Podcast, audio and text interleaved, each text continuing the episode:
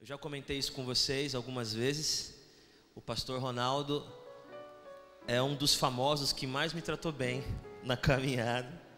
E eu fico muito honrado dele continuar estendendo uh, esse convite para estar com vocês. Não mereço, mas agradeço. E a minha vontade nessa noite é que da minha vida, porque tudo que eu tenho para compartilhar com vocês passa pela minha vida. A nossa maneira de ler as Escrituras está totalmente influenciada pela nossa vida. Dizia um poeta que nós não vemos as coisas como elas são, nós vemos as coisas como nós somos. O nosso jeito de viver influencia a nossa forma de enxergar.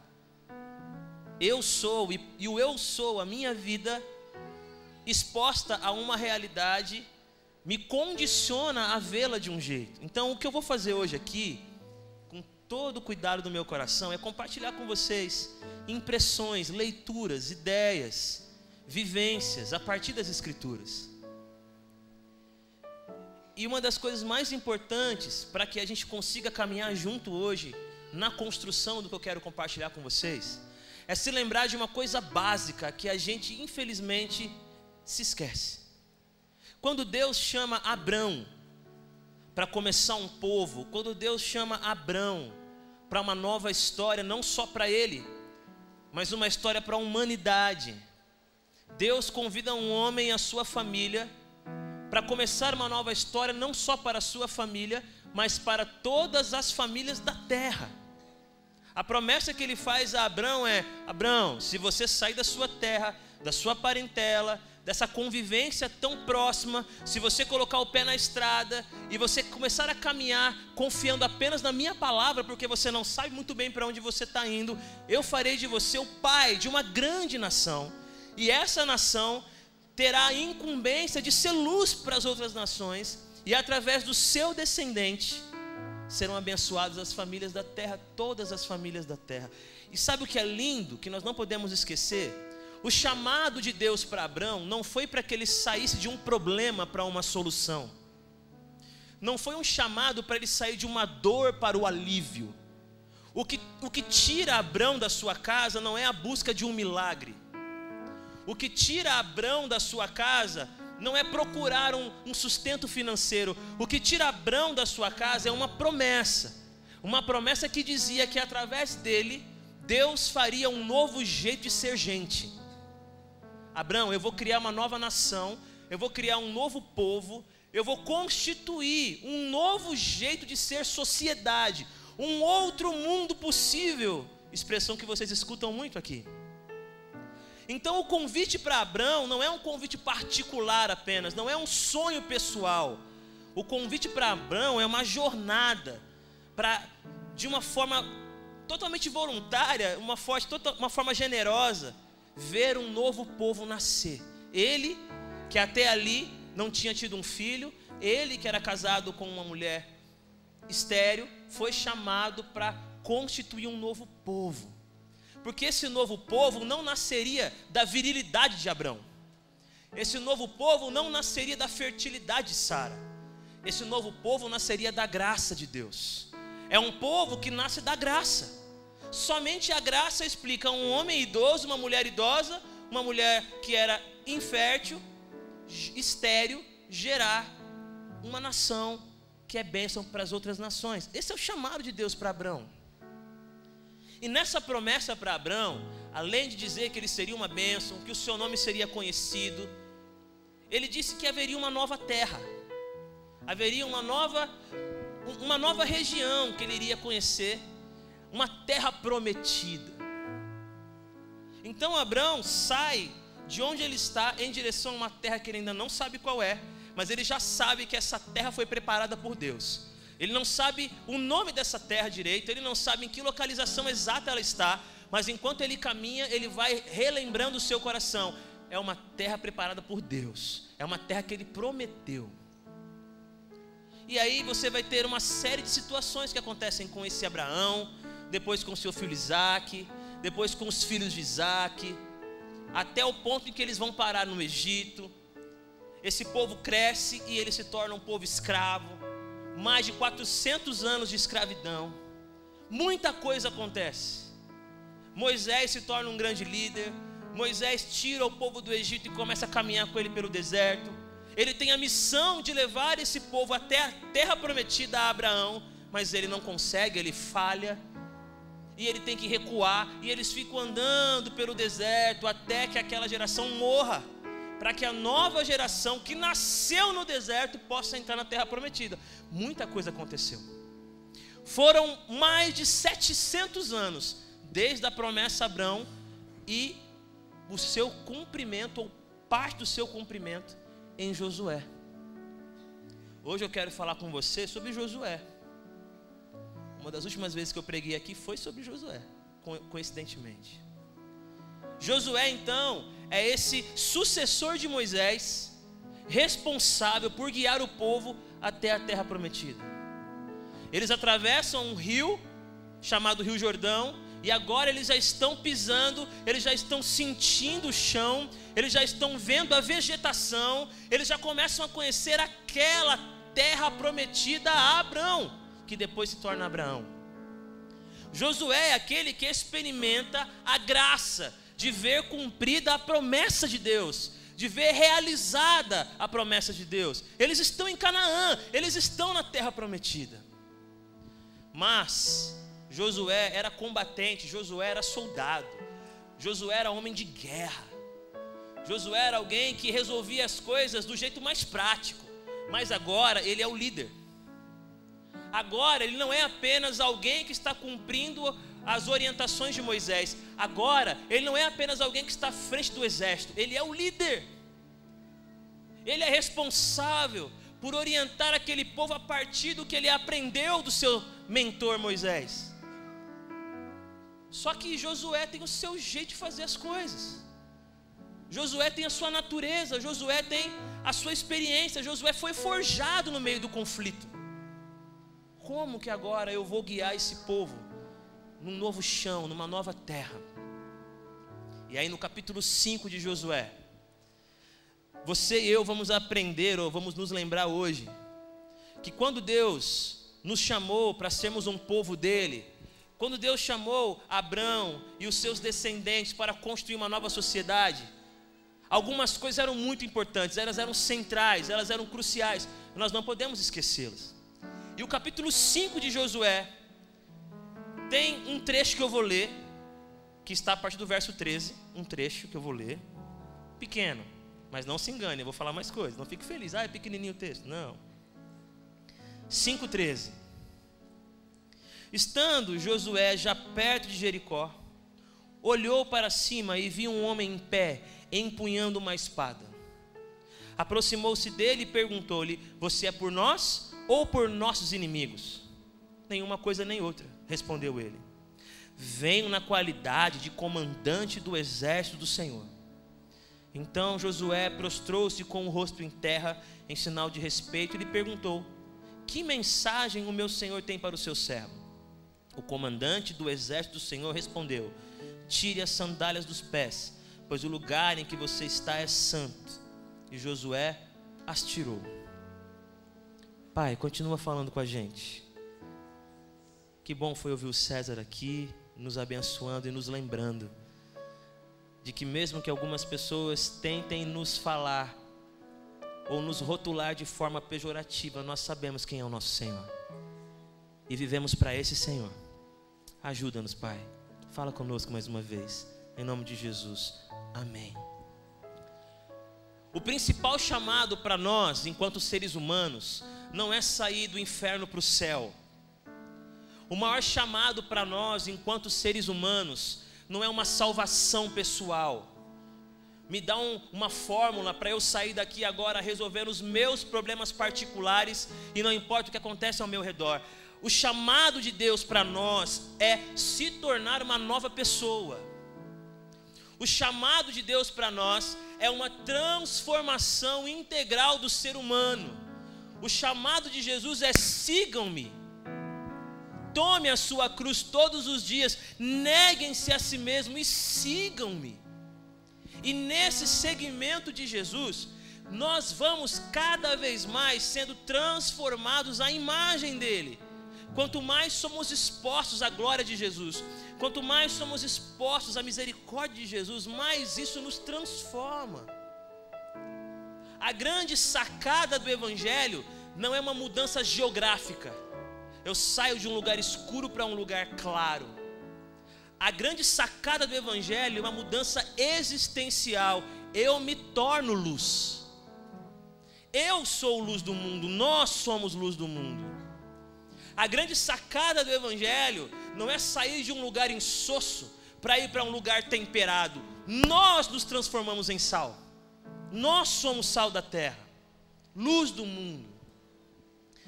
Só que só é possível a gente experimentar essa salvação de quem somos. Só é possível experimentar essa libertação de nós mesmos para vivermos a vida na dimensão de Deus. Quando somos lembrados de algumas coisas que eu acho que esse texto pode nos ajudar. Josué é um homem de guerra, eu já falei. Ele tem um jeito de resolver as coisas. E é um jeito óbvio, é um jeito legítimo, é um jeito correto. Ele é guerreiro. Quando eles atravessam o Jordão, eles vivem o milagre do Jordão se abrir, eles atravessam o Jordão, o Jordão se fecha atrás deles para que eles não fujam, né, gente? O milagre não é apenas o Jordão se abrir, é o Jordão se fechar também. Porque se Deus não fecha o Jordão, alguns de nós voltam, né? Voltamos. Quando ele está ali em Jericó, Deus manda três orientações absurdas ao ver de um ser humano que está olhando a partir da sua perspectiva. Primeiro, eu não vou ler essa parte, tá? depois você lê no capítulo 5. Deus diz que é para eles se circuncidarem. O povo que nasceu no deserto não foi circuncidado, que é aquele pequeno procedimento que é feito no homem aonde faz um pequeno corte num lugar bem sensível do homem. Essa foi, esse foi um sinal que Deus deixou para Abraão. Abraão, para que vocês se lembrem da aliança que nós fizemos, eu vou deixar para vocês a circuncisão. Ao oitavo dia, circundem os seus filhos do sexo masculino. Então Deus manda Josué circuncidar o povo inteiro, gente. Ser circuncidado significava ficar pelo menos três dias sem poder lutar, sem poder fazer esforço, sem poder revidar, sem poder se defender. Eles estão entrando numa terra estranha, eles estão rodeados de inimigos, tudo que eles precisam é de força. E Deus vai lá e os enfraquece. Deus vai lá e diz assim: obedeça-me ao ponto de perder algumas das suas forças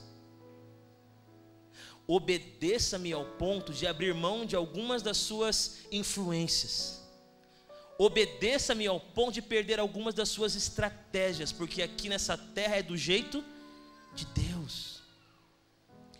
Obedecer a Deus inclui se enfraquecer. No trânsito, ninguém vai se identificar com esse exemplo, ninguém. Isso não acontece com vocês. No trânsito, uma situação que você sabe que você está certo, que o outro está errado, e você está pronto para ir para cima, e Deus fala: Não. Aí você fala assim: Deus, se eu não fizer desse jeito, não vai, ele, não, ele, ele não vai pagar, tem que ser desse jeito, Deus. E aí Deus fala: Não faz isso, vai com calma, vai com paz, porque aqui, na terra de Deus, é do meu jeito, eu vou te enfraquecer. Eu vou tirar um pouco do seu poder, eu vou tirar um pouco da sua influência, eu vou tirar um pouco da sua sagacidade, eu vou tirar um pouco do seu jeitão, porque aqui é do meu jeito. Então eles estão prontos para lutar, eles estão armados, mas de repente Gideão, perdão, Josué diz assim: "Ô pessoal, Deus mandou uma orientação para nós. Fala, o que que é? Todo mundo vai ser circuncidado, cirurgia, microcirurgia para todo mundo. Todos os homens deitado, gritando de dor. Você já viu o homem, né? Como é, né, gente? Consegue imaginar um exército inteiro gripado? Já é terrível, né? Homem gripado já fica assim, ah, não consigo fazer mais nada, amor. Imagina circuncidado. Ai, pega um suco para mim, amor. Por quê? Porque obedecer a Deus tira alguma das nossas forças. Não fala assim. Não dá esse gelo. Não revige dessa forma não use esse recurso, não guarde essa mágoa, sabe? Aí você vai obedecendo a Deus e vai perdendo força. Mas Deus, se eu fizer isso, Jericó vai ganhar. Confie em mim, espera. A segunda coisa que o capítulo 5 fala é incrível. Ele diz assim: além de vocês se circuncidarem, celebrem a Páscoa. Celebrar a Páscoa era trazer a memória que Deus liberta do jeito dele. Deus ele tem uma estratégia muito importante, irmãos, que é nos ajudar a lembrar do jeito certo. Porque nós temos a tendência de reeditar o passado. Nós mudamos o passado a partir do que aconteceu no presente. Então, por exemplo, você tem uma amiga. Quando você falava dessa amiga, você falava dela como uma pessoa mais sábia, mais incrível. Você se lembra de coisas que ela fez por você. Aí aconteceu uma briga, terrível a briga. E aí a pessoa está conversando com você, quer te acalmar. Mas lembra que você disse que naquele dia lá ela fez tal coisa por você? Ah, não, agora eu sei, era tudo interesse. Olha você mudando o passado. Agora eu sei, era interesse. Ela não fazia de coração.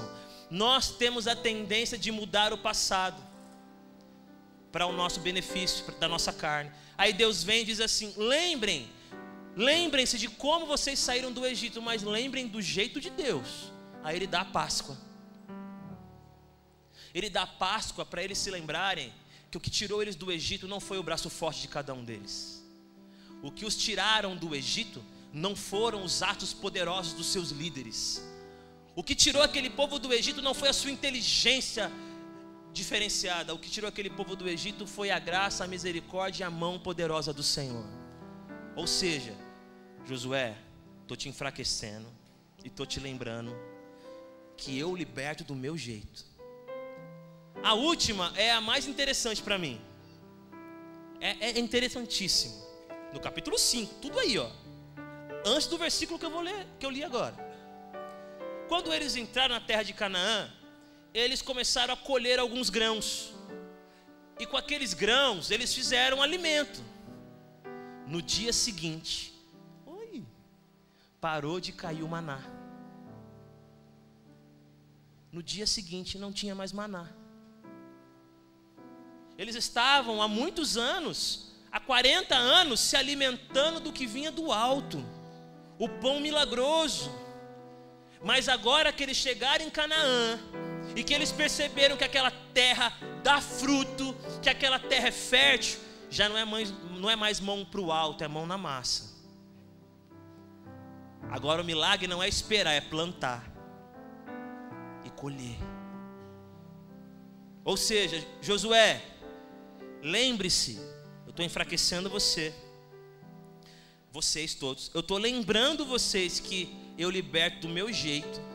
E por último, não fique olhando para o alto, quando o alto já deu o que você precisa.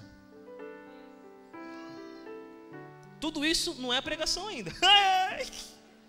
Alguns já foram embora até. Contextualizei.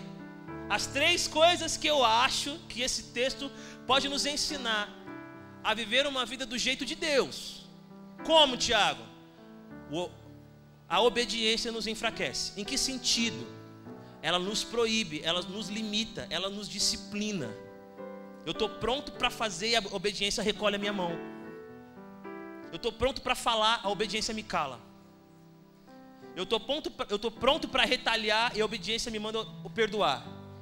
Mas eu, eu sei no meu coração que se eu perdoar, a pessoa vai fazer de novo. Se for algo grave, irmão, foge, hein? É, não estou falando para você ficar num lugar onde você está sofrendo abuso, violência, não é isso. Mas o que eu estou dizendo é que obedecer a Deus tira a nossa soberania pessoal lembrar do jeito de Deus, para nunca se esquecer que Ele tem o seu jeito próprio de libertar. E por último, não tem problema ter mão para o alto, faz parte da vida. Pode mandar, Senhor, eu quero. Mas mão na massa. Porque o maior milagre não é o maná cair do céu, é a gente cair em si mesmo e começar a fazer o que tem que fazer. Cair do alto é mais fácil do que a gente cair em si mais fácil, acredite. E aí, tá acompanhando, Coutrinho? Tá acompanhando? Tá dando? Agora eu quero, nesse tempo que eu tenho aqui, nesse texto que eu li, compartilhar com vocês três posturas. E é isso por hoje, da minha parte. A primeira postura. Esse Josué, que agora está atento, porque ele foi enfraquecido pela obediência, a sua carne foi enfraquecida, ele se lembrou que Deus liberta do jeito dele, assim como ele fez no Egito, e ele entendeu que algumas coisas já vieram do alto, estão na nossa mão. Ele está caminhando para lutar, ele está indo em direção a Jericó. E o texto fala que quando ele está bem perto, muito perto da muralha, ele vê um homem. E vê um homem com uma espada na mão. Uma espada desembainhada, uma espada nua, como dizem, ali pronta.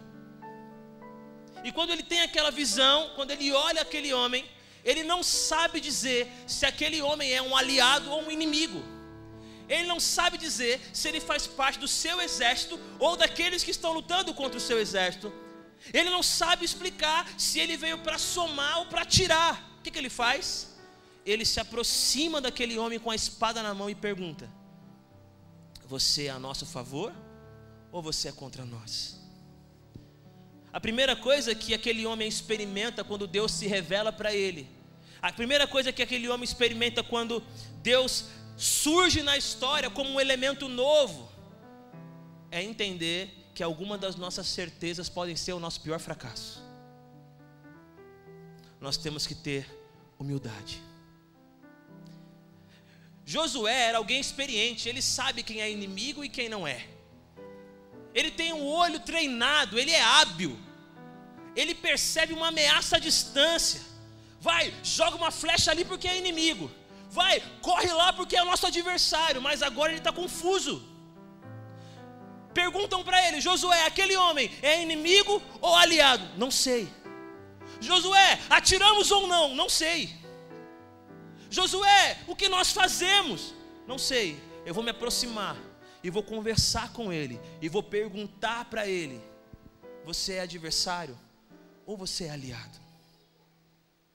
Vivemos um tempo onde nós estamos acreditando que não precisamos fazer do jeito de Deus. Estamos num tempo onde temos certeza que recebemos revelação sobrenatural para em, em poucos segundos decidir quem é aliado e quem é inimigo.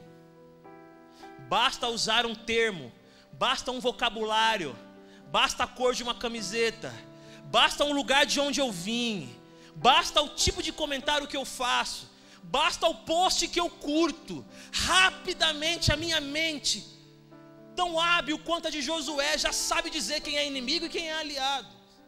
E cada vez mais estamos ficando distantes, jogando flechas e mais flechas em rostos que nunca vimos, em casas que nunca entramos, em famílias com quais nunca convivemos.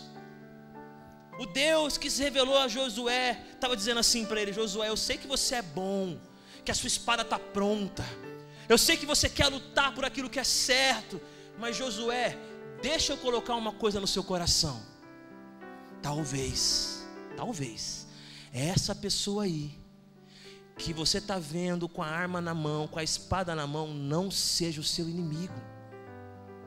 Talvez essa pessoa aí, que você tem nutrido algum sentimento, que você tem guardado algum rancor, alguma indiferença, talvez ela não seja um inimigo.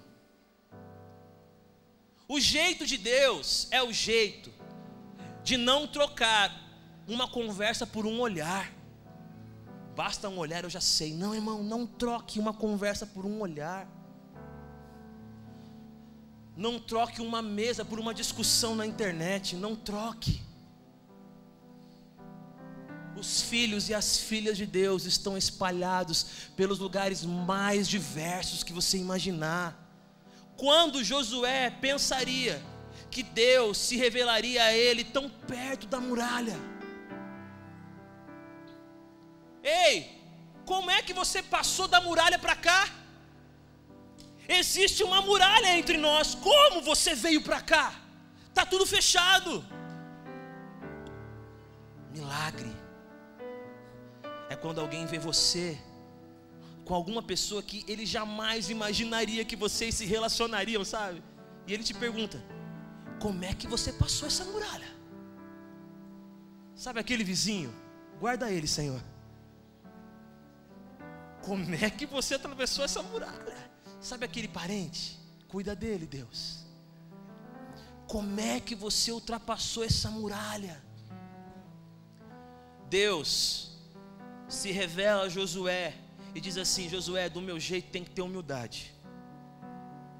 Eu me revelo nas faces mais inusitadas, eu estou nas vozes mais improváveis, eu estou nos lugares que você não entraria, eu estou nas pessoas que você não abraçaria.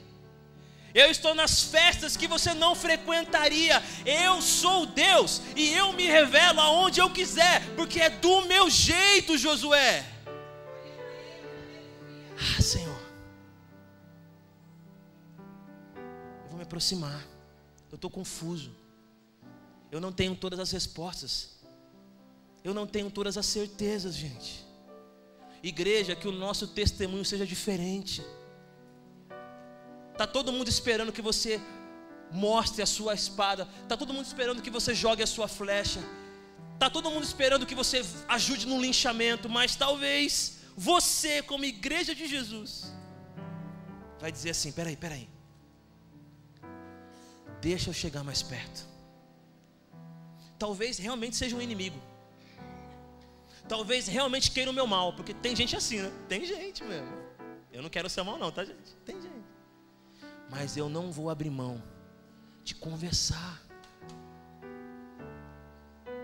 A mesa, a mesa da conversa, cura tanta coisa que você nem imagina. Não cura tudo, mas cura muita coisa. A segunda coisa, primeiro é humildade, para ver o outro, para enxergar o outro como possibilidade de revelação de Deus. A segunda coisa é humildade também. Primeiro é humildade, segunda é humildade também. Por quê?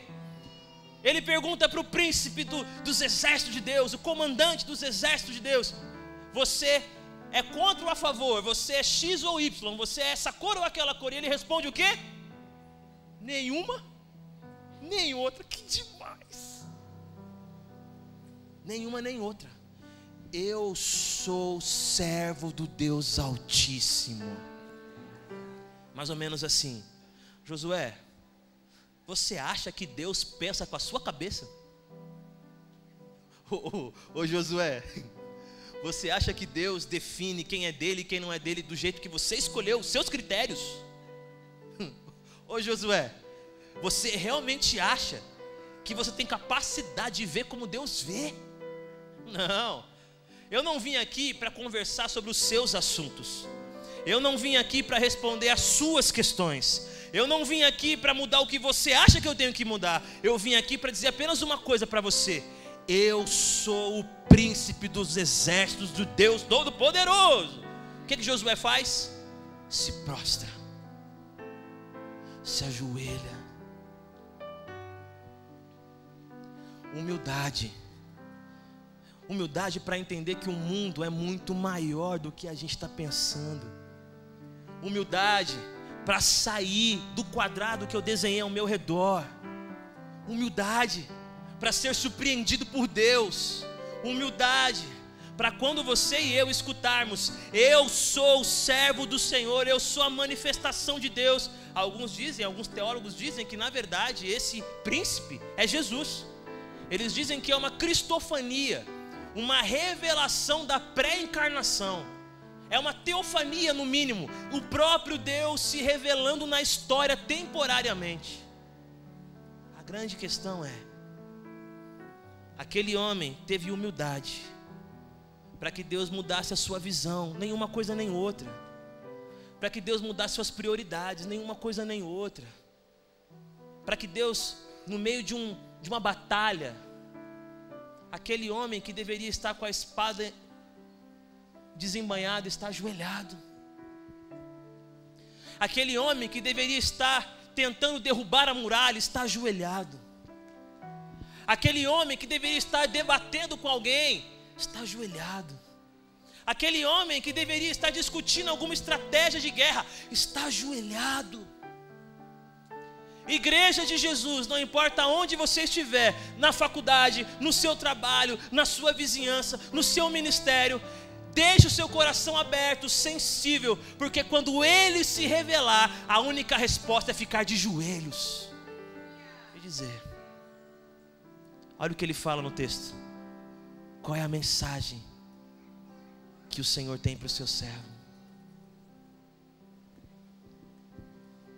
Talvez você veio hoje aqui, e eu respeito muito isso, porque eu também venho e viria e vou continuar vindo, perguntando assim para Deus: Deus, é isso ou aquilo?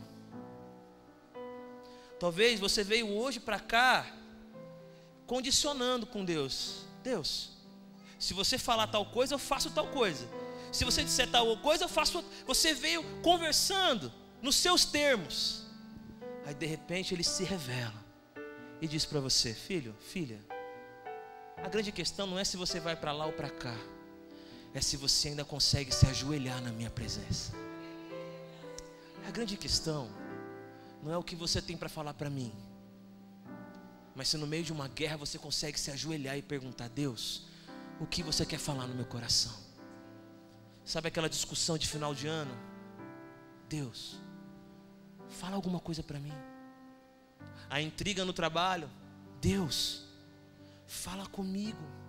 Dificuldade na família, Deus, fala comigo. A Sua presença é real, Senhor.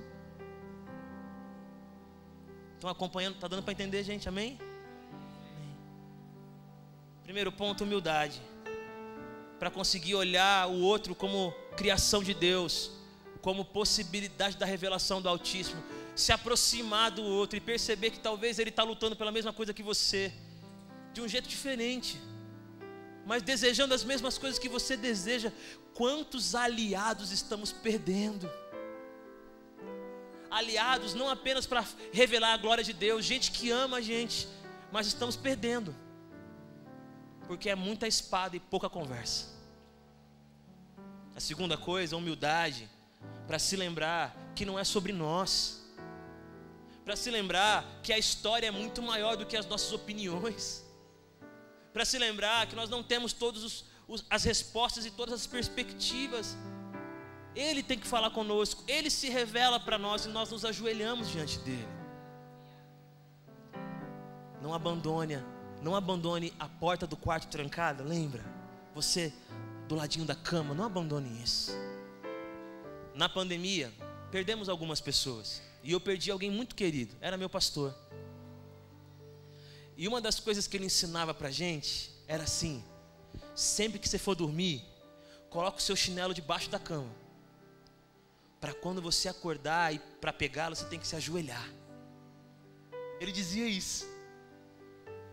Coloque o chinelo debaixo da cama para quando você acordar, você tem que ajoelhar para buscá-los.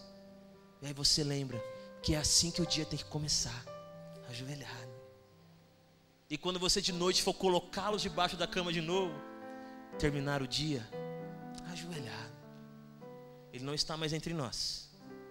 Mas quando eu lembro dele, eu lembro dele ajoelhado. Terceira e última coisa, ele está lá, ajoelhado, prostrado, ouvindo, e aquele ser, aquele, aquela manifestação de Deus, diz assim para ele: tira a sandália, porque o lugar que você está é santo. No chão da guerra, muita coisa é justificada. No chão da violência, muita coisa é permitida.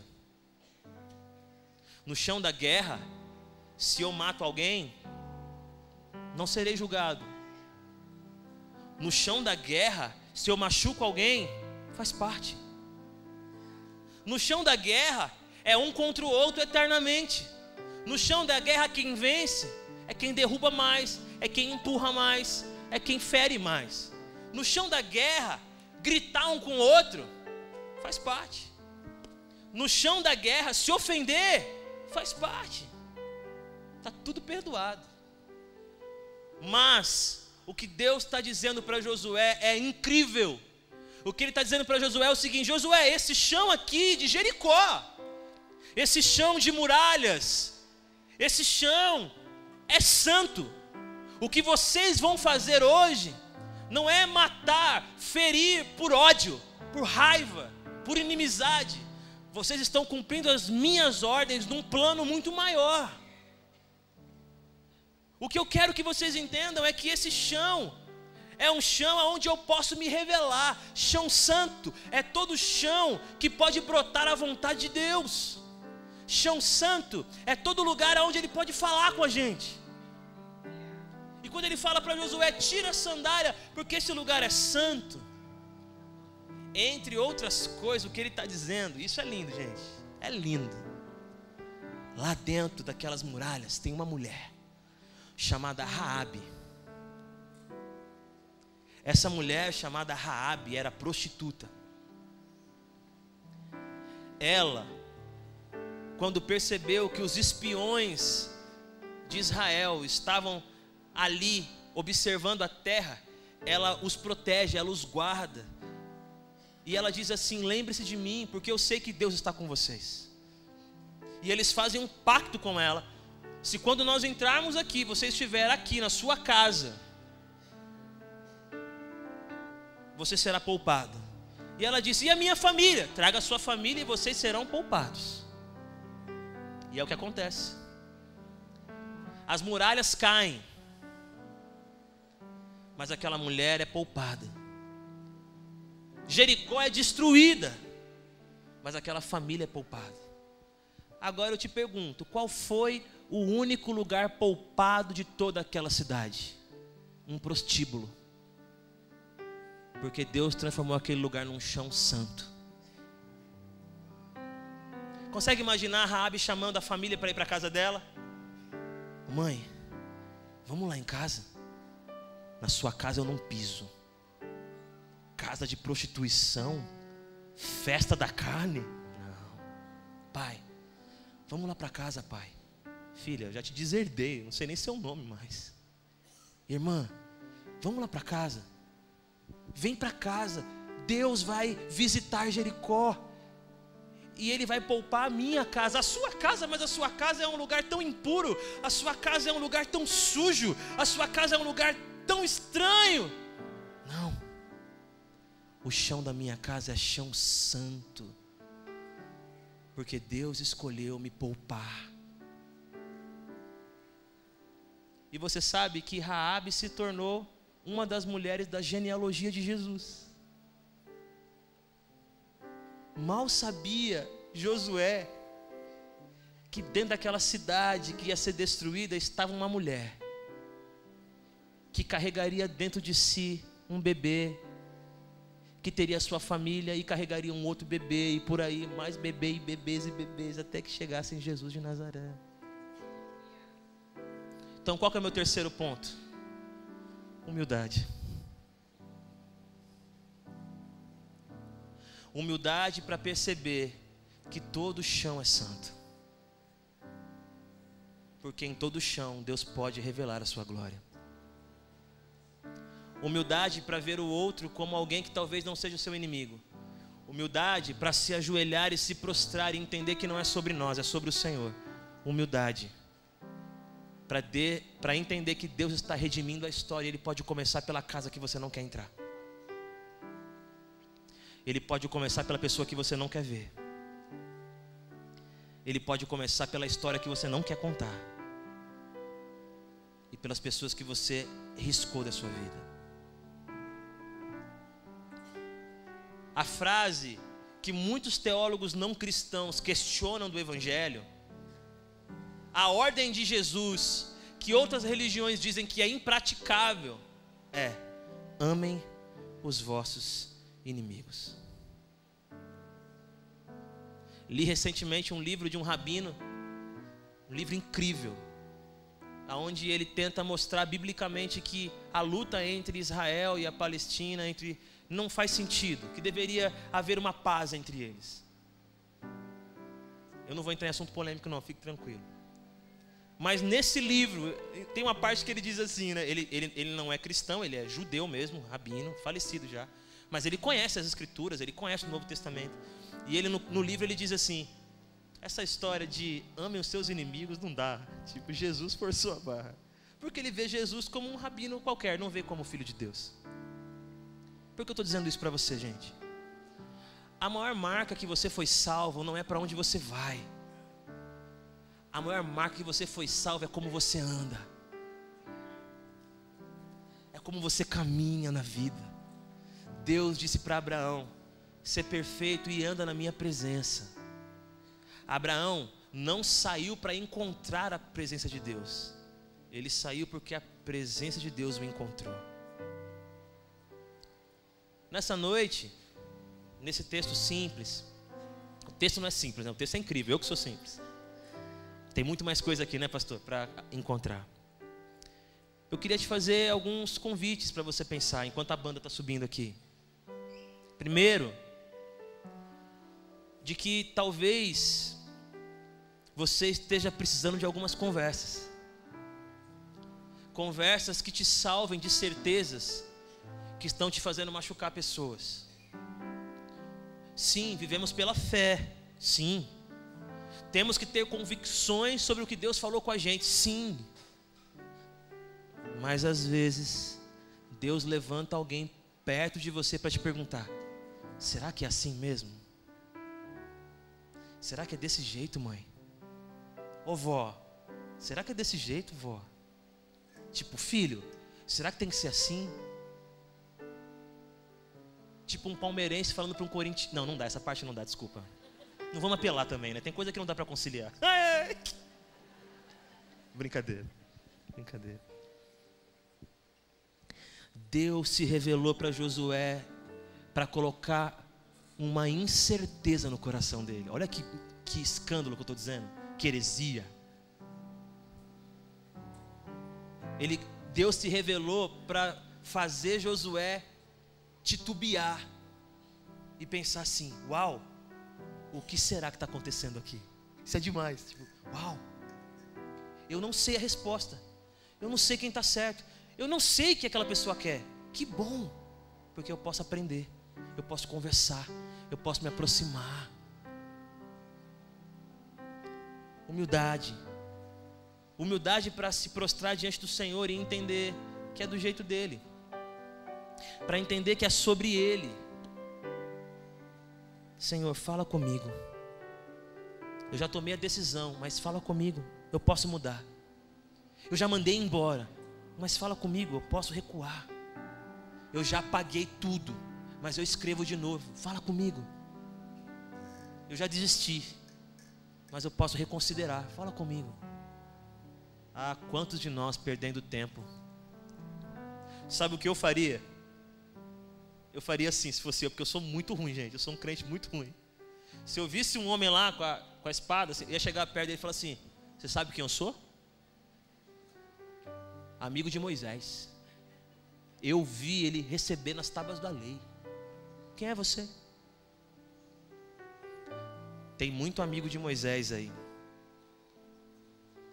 Não se ajoelha porque fica se baseando na sua própria identidade. A grande pergunta não é quem é você apenas, mas quem é o Senhor na sua vida. E por último, é chão santo. Sua casa é chão santo. O lugar onde você trabalha, não sei onde é, mas é chão santo.